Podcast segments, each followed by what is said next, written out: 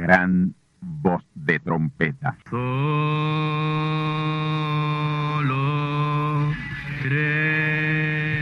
Saludos amigos y hermanos radioyentes. Están ustedes en sintonía con la audición radial Gran Voz de Trompeta, con el mensaje final de Dios al mundo, a la iglesia y a su pueblo escogido.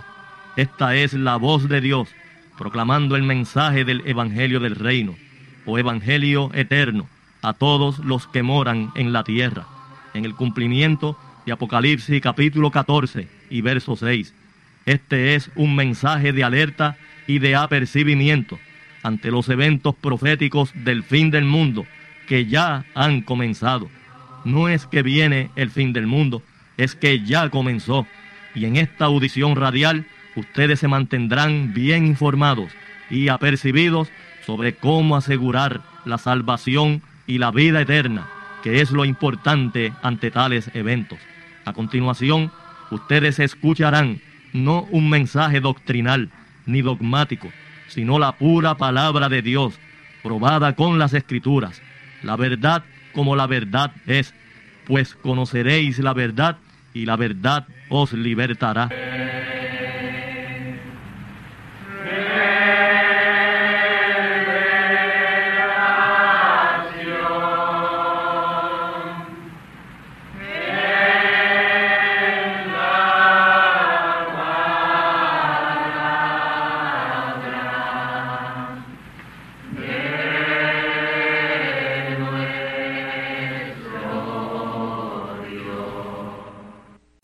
Y ahora a la palabra de Dios. Daniel capítulo 12 versículos 5 al 7. Y yo Daniel miré y aquí otros dos que estaban el uno de esta parte a la orilla del río y el otro de la otra parte a la orilla del río. Y dijo uno al varón vestido de lienzos que estaba sobre las aguas del río, ¿cuándo será el fin de estas maravillas? Y oí al varón vestido de lienzos que estaba sobre las aguas del río, el cual alzó su diestra y su siniestra al cielo, y juró por el viviente en los siglos, que será por tiempo y tiempos y la mitad. Y cuando se acabare el esparcimiento del escuadrón del pueblo santo, todas estas cosas serán cumplidas. Ahora, Mateo capítulo 24, versículo 32 al 34. De la higuera aprende la parábola. Cuando ya su rama enternece y las hojas brotan, sabéis que el verano está cerca. Así también vosotros cuando viereis todas estas cosas, sabed que está cerca a las puertas.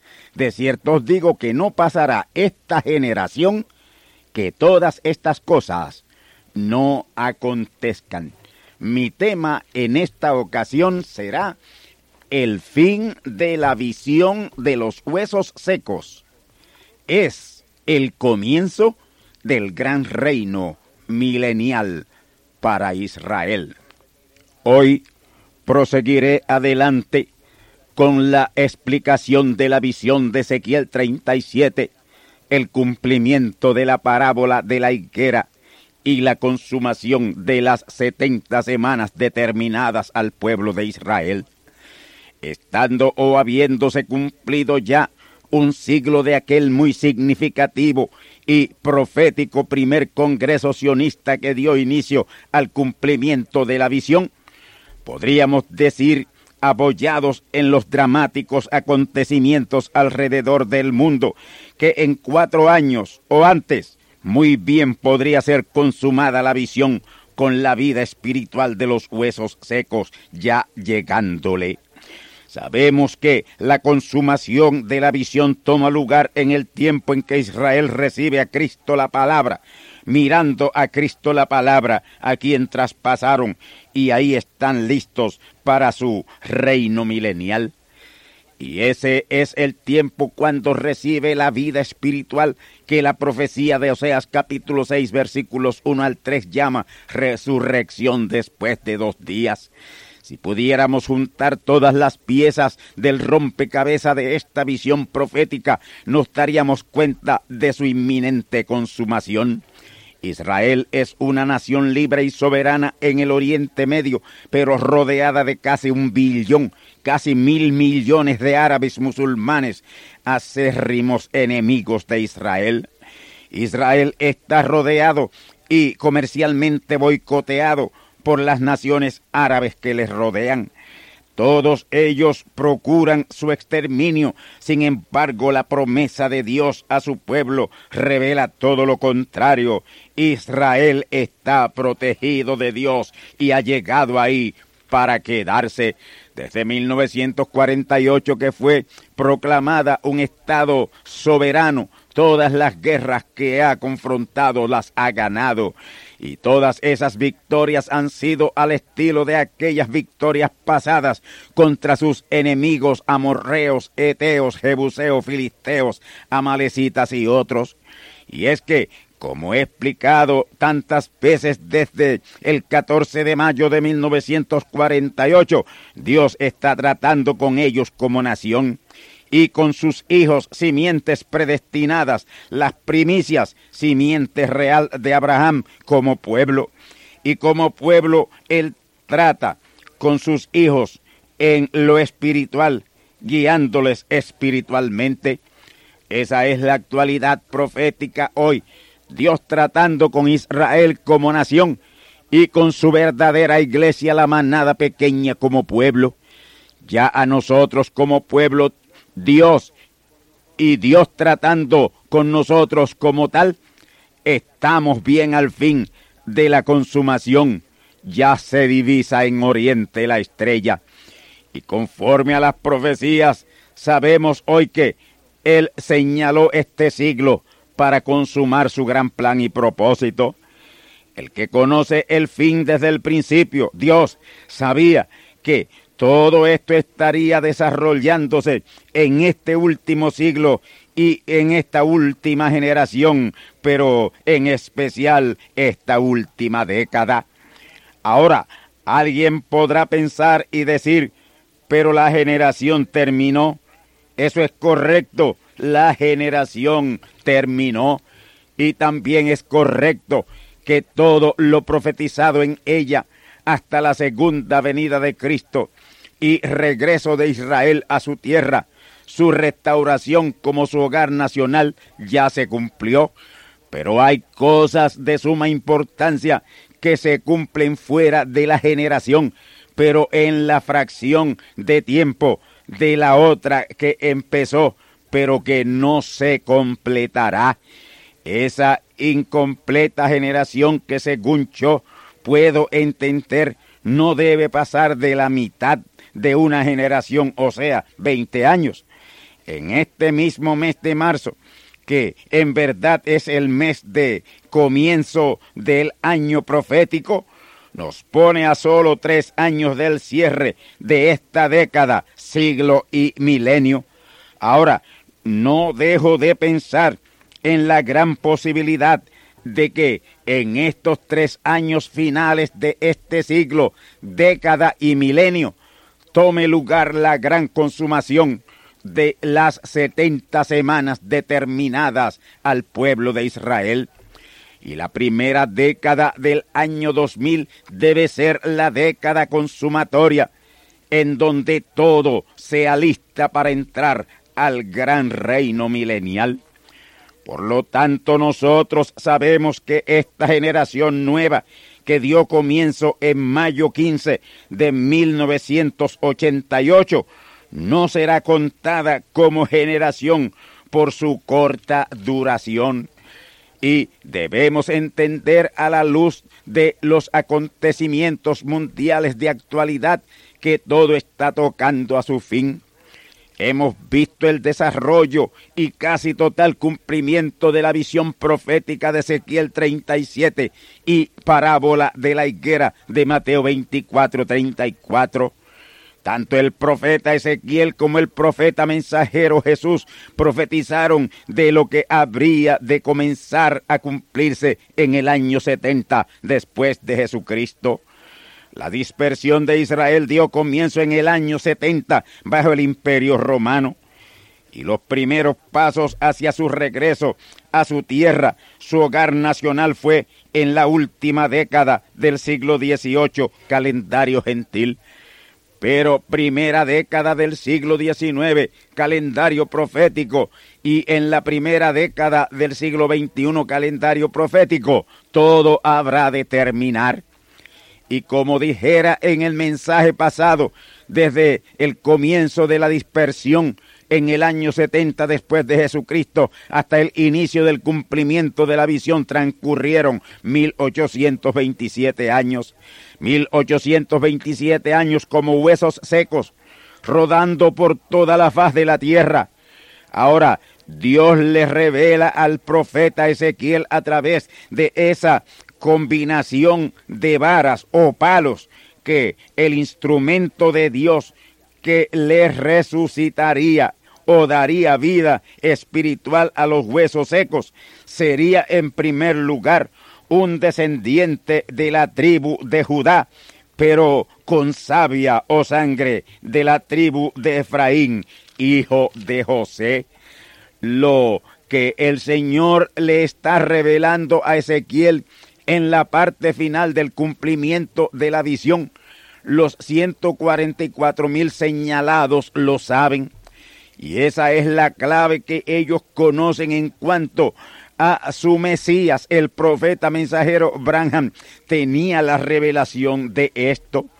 Y es por eso que él habla parabólicamente sobre José en el gran mensaje de los siete sellos. Ahora, en Ezequiel 37, versículos 15 al 22, nos habla, nos da unas escrituras tremendas ahí que nos hablan de palo de Judá, palo de José y palo de Efraín. Esa es la clave que solo podrán dilucidar los 144 mil. Entiendan que Efraín es palo de José por ser José la vara o palo de donde procede Efraín. Pero no José, palo de Efraín. José es palo de Jacob. Pero en este caso no se refiere a aquel José, hijo de Jacob, sino a José, un hijo espiritual del el profeta mensajero Branham. Entiendan que no debo ser más explícito porque hay peligro de que la revelación caiga en manos de impostores. Si alguien que no sea el que tiene que dar con la clave la descubre y se identifica a Israel, lo van a recibir y todo será una frustración. Así que esta debe permanecer una clave bien secreta en aquel que la puede dilucidar y los que la pueden recibir. De lo mucho que hay ahí para decir, esto es todo lo que se le puede revelar por el momento. Y si lo han podido recibir, entonces se podrán dar cuenta de cuán cerca está el fin de todo. Ya Israel está en su tierra, en su nación libre, con su propio ejército, su propia moneda, su dependencia propia, con embajadas y consulados en todas las naciones con las cuales ellos tienen relaciones diplomáticas. Produce prácticamente todo lo que necesita y aún exporta de sus productos a otras naciones. En frutas cítricas suple a Europa y a Asia y en fosfatos extraídos del mal muerto casi a la mitad de la población del mundo en alimentos para su población de casi 6 millones es autosuficiente. Dios le permitió una tierra que fluiría leche y miel. Él le prometió esa tierra que fluiría leche y miel. Y ahí se lo ha cumplido. Canaán, tierra prometida, que se extiende desde el río de Egipto hasta el río Éufrates en Irak, Jordania, parte de Siria y gran parte de Arabia Saudita es su verdadero territorio que aún no tiene, pero que lo tendrá.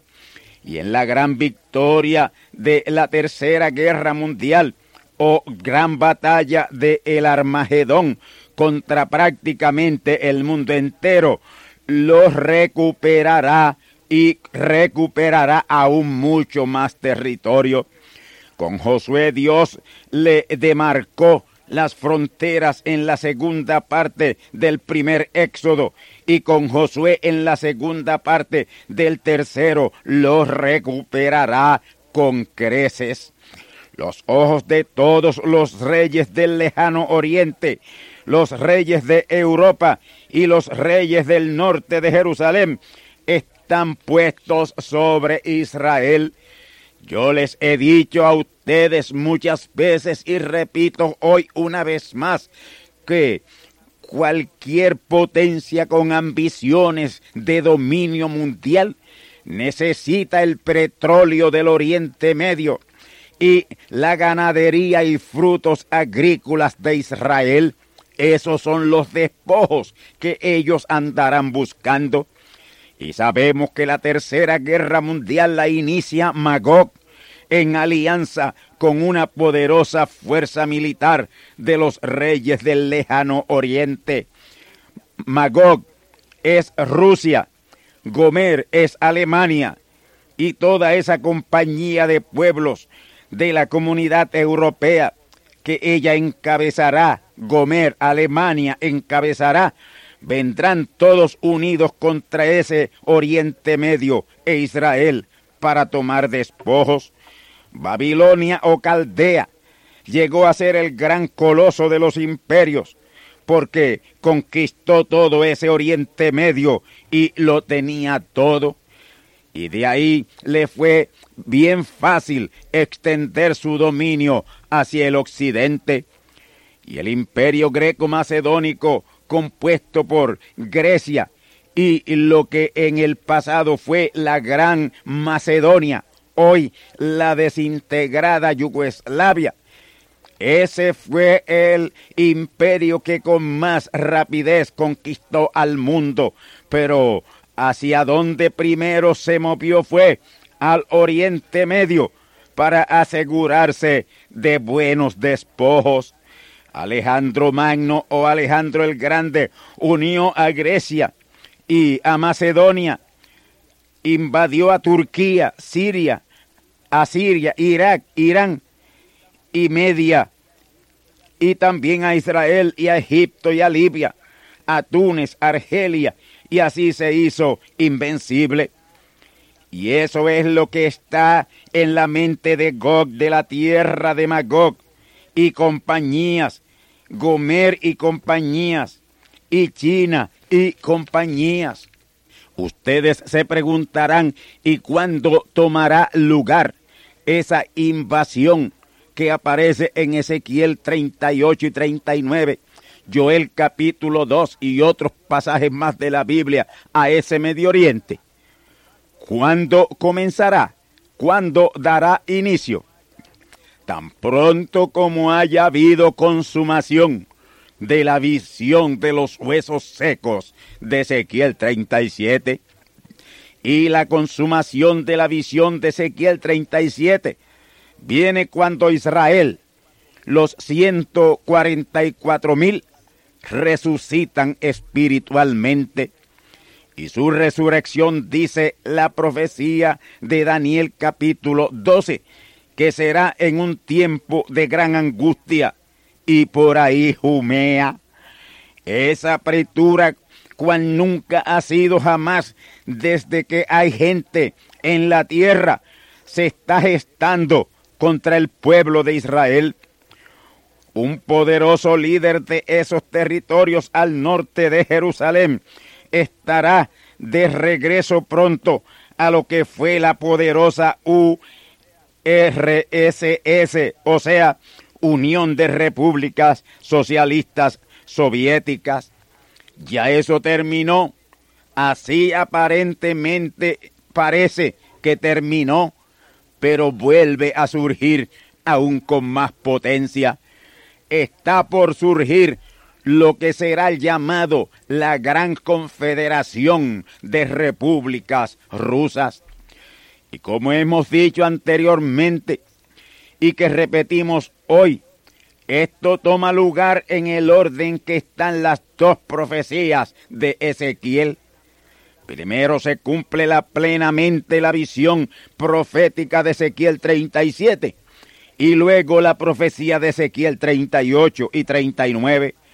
Gog de la tierra de Magog, que es Rusia, encabezando la alianza más grande de la historia, vendrá, como dice la profecía, como nublado para cubrir la tierra del Oriente Medio y como principal objetivo Israel. Dios le dijo al profeta, hijo del hombre, pon tu rostro contra Gog en tierra de Magog, cuya capital es Mesec, o sea, Moscú, y profetiza sobre él y dile, así ha dicho el Señor, he aquí yo contra ti, oh Gog, príncipe de la cabecera de Mesec y Tubal. Por esta profecía sabemos perfectamente que una gran invasión del Oriente Medio será iniciada por Magog, que es Rusia. Vamos a la identificación o a identificar algo aquí para ubicarnos en el lugar correcto en esta profecía.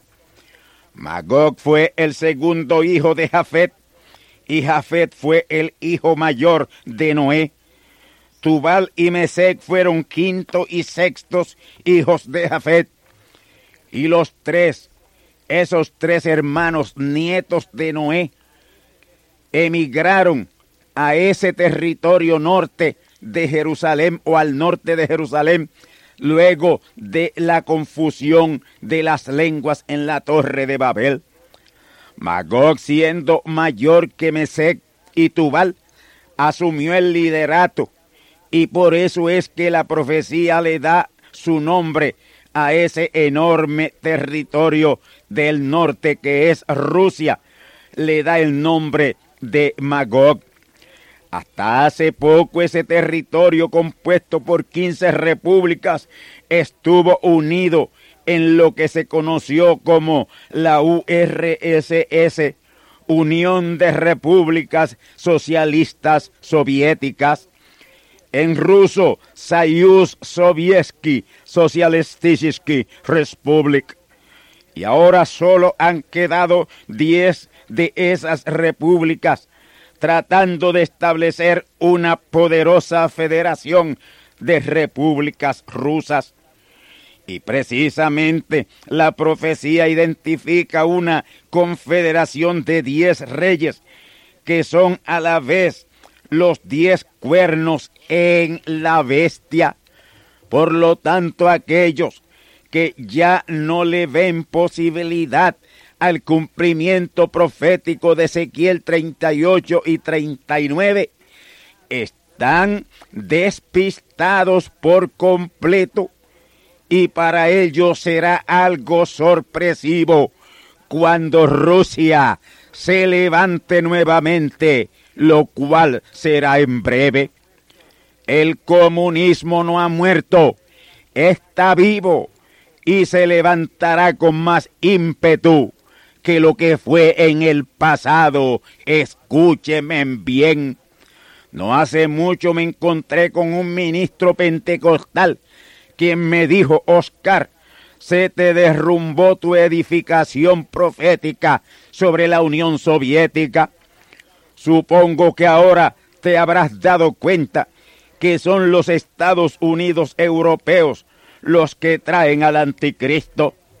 Yo le respondí, reverendo, Dios no cambia de parecer acerca de su palabra original.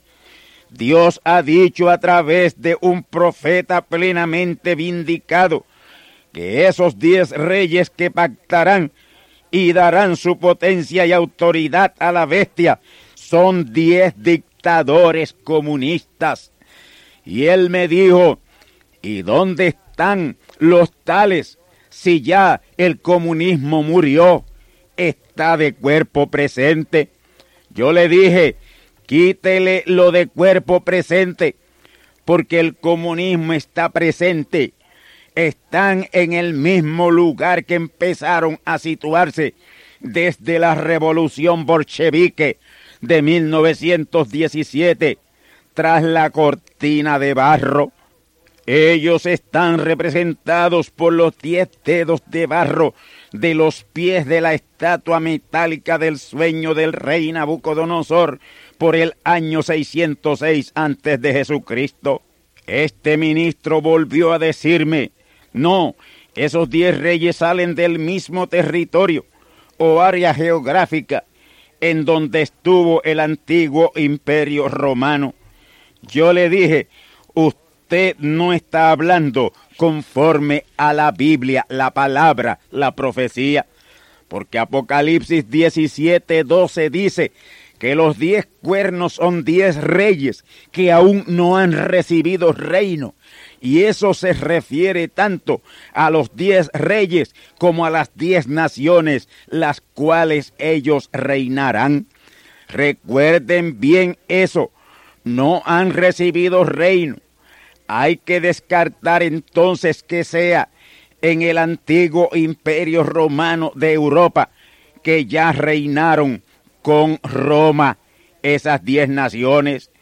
Ahí me dijo, está bien, dejémoslo ahí, usted sigue siendo el mismo aferrado, falso profeta de siempre y se fue. Mis hermanos, la profecía dice además que a Magog en su confederación de diez naciones se le unirá de paso Asia Menor, el Oriente Medio, Persia que es Irán, Libia y Etiopía y también Turquía que es Togarma, más Gomer que es Alemania, junto a casi todos esos países que componen la comunidad europea y además los reyes del lejano oriente, encabezados por China, el coloso militar de esa región. Y ya que menciono a Irán, quiero manifestarle lo siguiente, y es un garrafal error de los Estados Unidos y sus aliados debilitar a Irak como lo pretenden a quien hay que vigilar es a Irán. Ese será en un futuro cercano el poder dominador de esa región, el coloso militar de esa región. Esa enorme república islámica de Irán está gozando de lo lindo, ya que Irak era el único territorio que le superaba en esa región y se lo han destruido.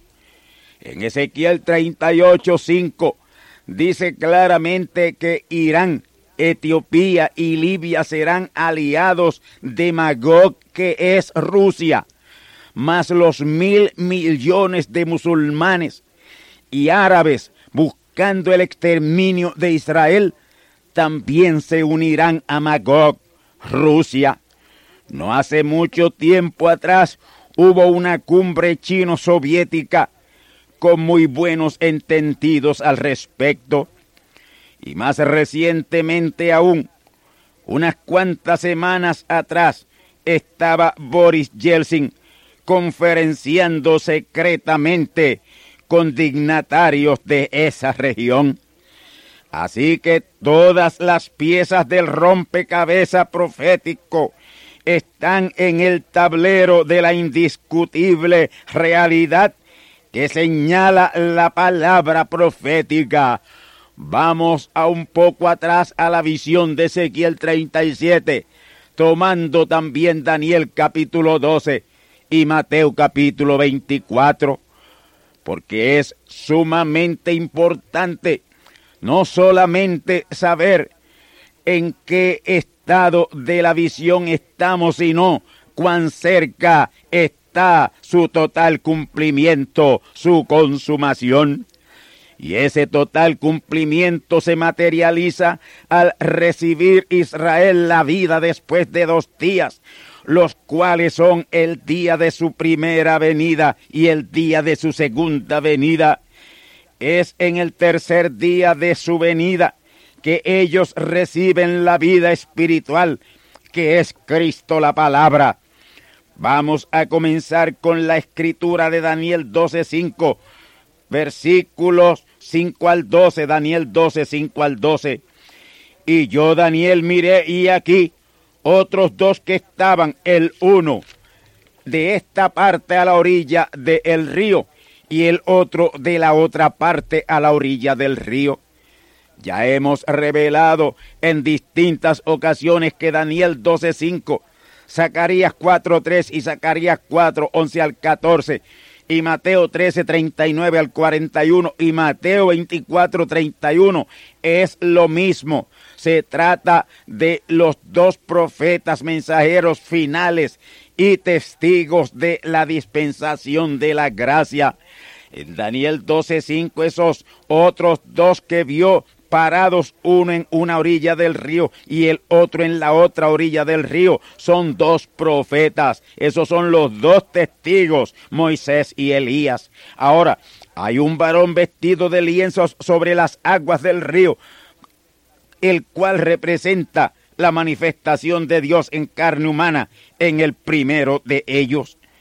Y a él le es preguntado por uno cuándo sería el fin de esas maravillas de la palabra revelada en los tres años y medio de la media semana que quedaba sin cumplir de la semana setenta. Y el varón vestido de lienzos que estaba sobre las aguas del río, alzó su diestra y su siniestra al cielo y juró que sería por tiempo y tiempos y la mitad de un tiempo, es decir, tres años y medio. Ahora, en la parte final de ese mismo verso dice que cuando terminare el esparcimiento del escuadrón del pueblo santo, que es Israel, entonces todo sería cumplido. Ahora, como aquí hay un juramento en el verso 7, el cual si realmente ha sido hecho ese juramento, tiene que aparecer en el ministerio del primero de esos dos testigos, ya en su manifestación plena. Vamos entonces a la escritura en donde aparece el cumplimiento de ese juramento. Apocalipsis capítulo 10 versículos 5 y 6. Y el ángel que vi estar sobre el mar y sobre la tierra levantó su mano al cielo y juró por el que vive para siempre jamás, que ha criado el cielo y las cosas que están en él, y la tierra y las cosas que están en ella, y el mar y las cosas que están en él, que el tiempo no será más. Nosotros sabemos que ese juramento fue hecho en el ministerio del primero de esos dos que vio Daniel, y ese fue el profeta mensajero Branham. Juan le oyó jurar y escribió su juramento ya antes Daniel lo había visto y oído sobre las aguas del río, lo cual representan la media semana restante de la semana setenta de Daniel a la muerte del Señor Jesús. Y eso de que el tiempo no sería más, debemos entender que se refiere a la detención del tiempo en diciembre de 1965 en donde está detenido y lo cual tuvo que ver con los días siendo acortados de 1260 a 1020. Así que desde diciembre 18 de 1965, calendario gentil, 1972 calendario profético, el tiempo está detenido y no cuenta para los efectos de Dios y su plan y propósito. Pueden entonces detectar algo o percatarse de algo.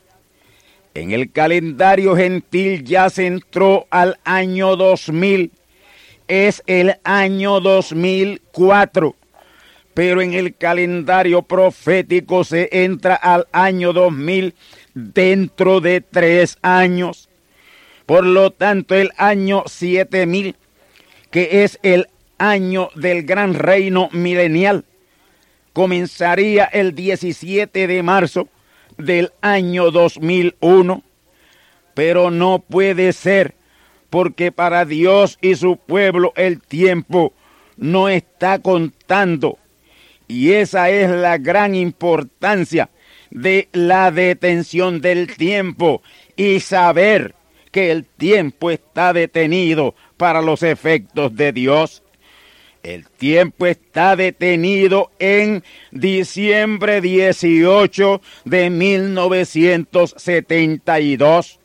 Y ahí mismo comenzará a contar cuando Dios active el tiempo con la adopción y plena manifestación de los hijos de Dios.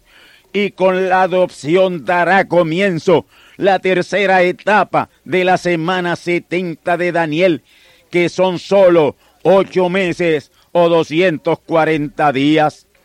Y estos ocho meses o 240 días, ya en tiempo activado, nos llevarían a más o menos entre agosto y septiembre de 1973, una vez comience a contar el tiempo.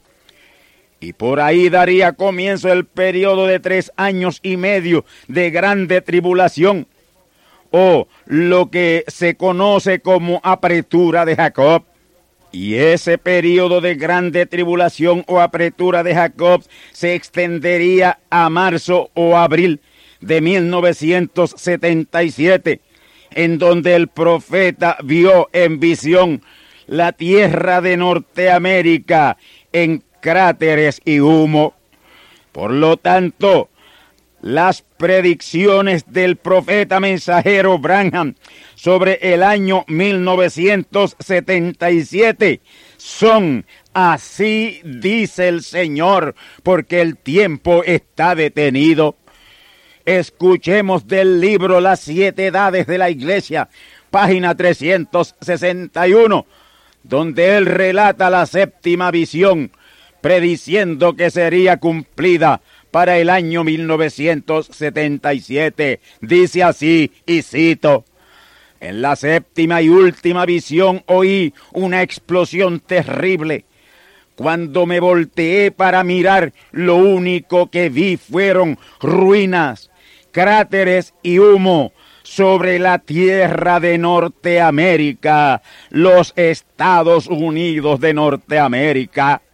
Basándome en estas siete visiones, juntamente con los cambios tan rápidos que han transcurrido en el mundo en los últimos 50 años, hago esta predicción, que estas siete visiones habrán llegado a cumplirse todas para el año 1977.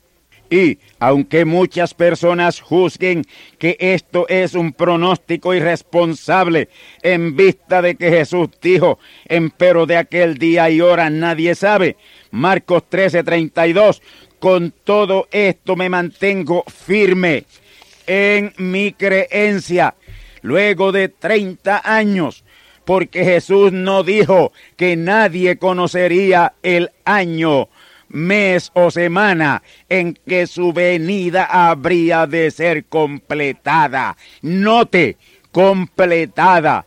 Así que repito, yo sinceramente creo y sostengo como un estudiante particular de la palabra, juntamente con la inspiración divina, que el año 1977 debe poner fin a los sistemas mundiales e introducir el milenio.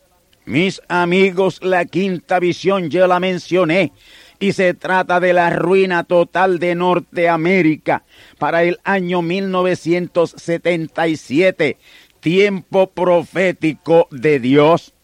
Recordemos que para entender esta visión o tener la fe, la revelación, el conocimiento correcto de ella, tenemos que saber dos cosas.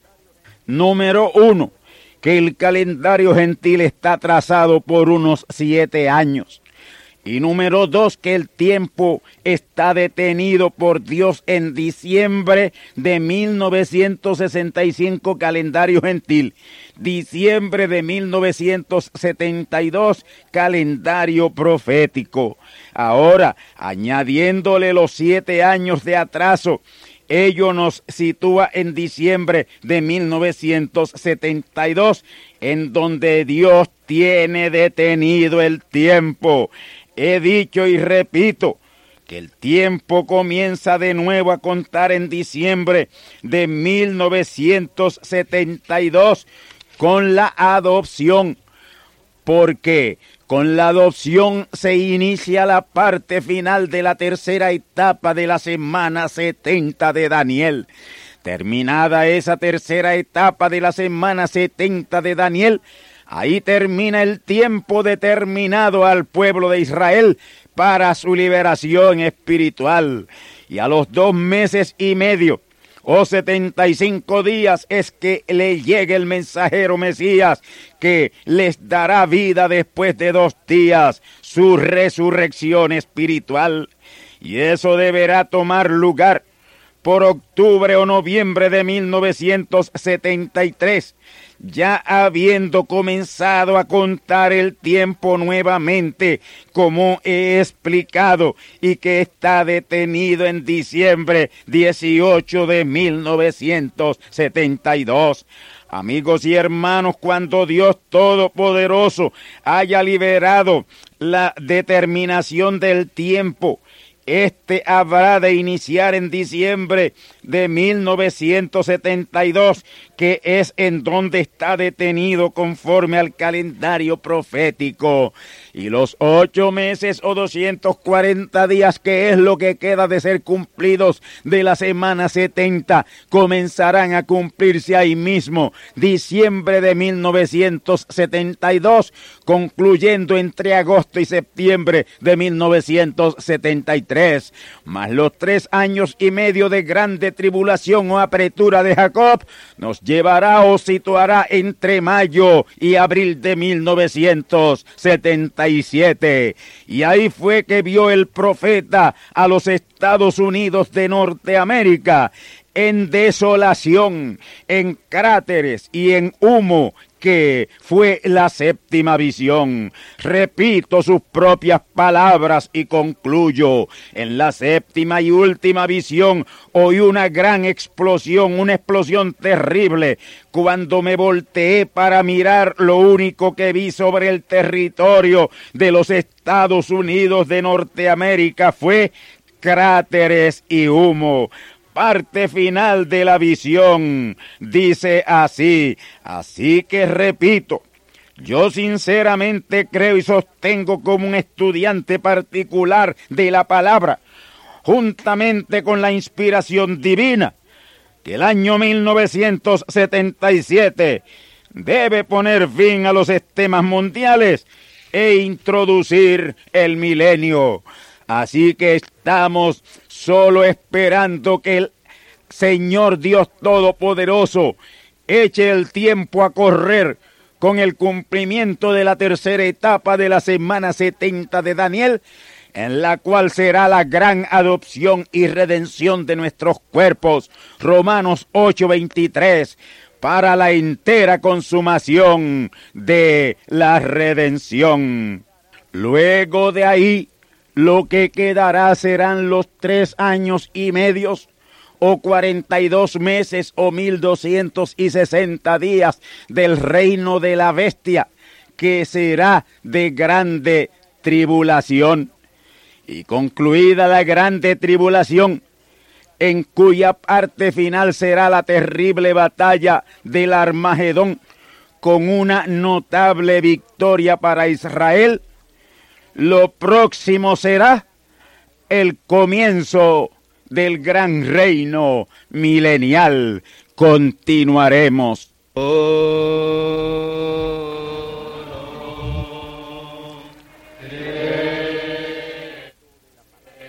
Y ahora, al momento de la palabra ser hablada para liberación, a todo el que pueda creer la palabra de esta hora Digo que sean sanos los enfermos, restaurados órganos inservibles del cuerpo, liberación de condiciones demoníacas y creación de órganos que falten o hayan sido mutilados.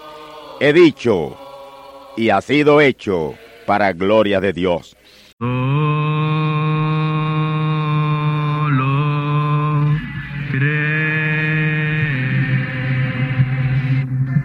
y hermanos radioyentes, han escuchado ustedes la audición radial Gran Voz de Trompeta y nuestra dirección postal es Gran Voz de Trompeta, apartado 1630, Canóbanas, Puerto Rico, 00729. Una vez más, Gran Voz de Trompeta, apartado 1630, 1630, Canóbanas, Puerto Rico, 00729. Les invitamos muy cordialmente para que escuchen estas conferencias proféticas y sean apercibidos ante los eventos del fin del mundo que ya comenzó. Les deseamos pues ricas bendiciones en Cristo el Señor. Amén.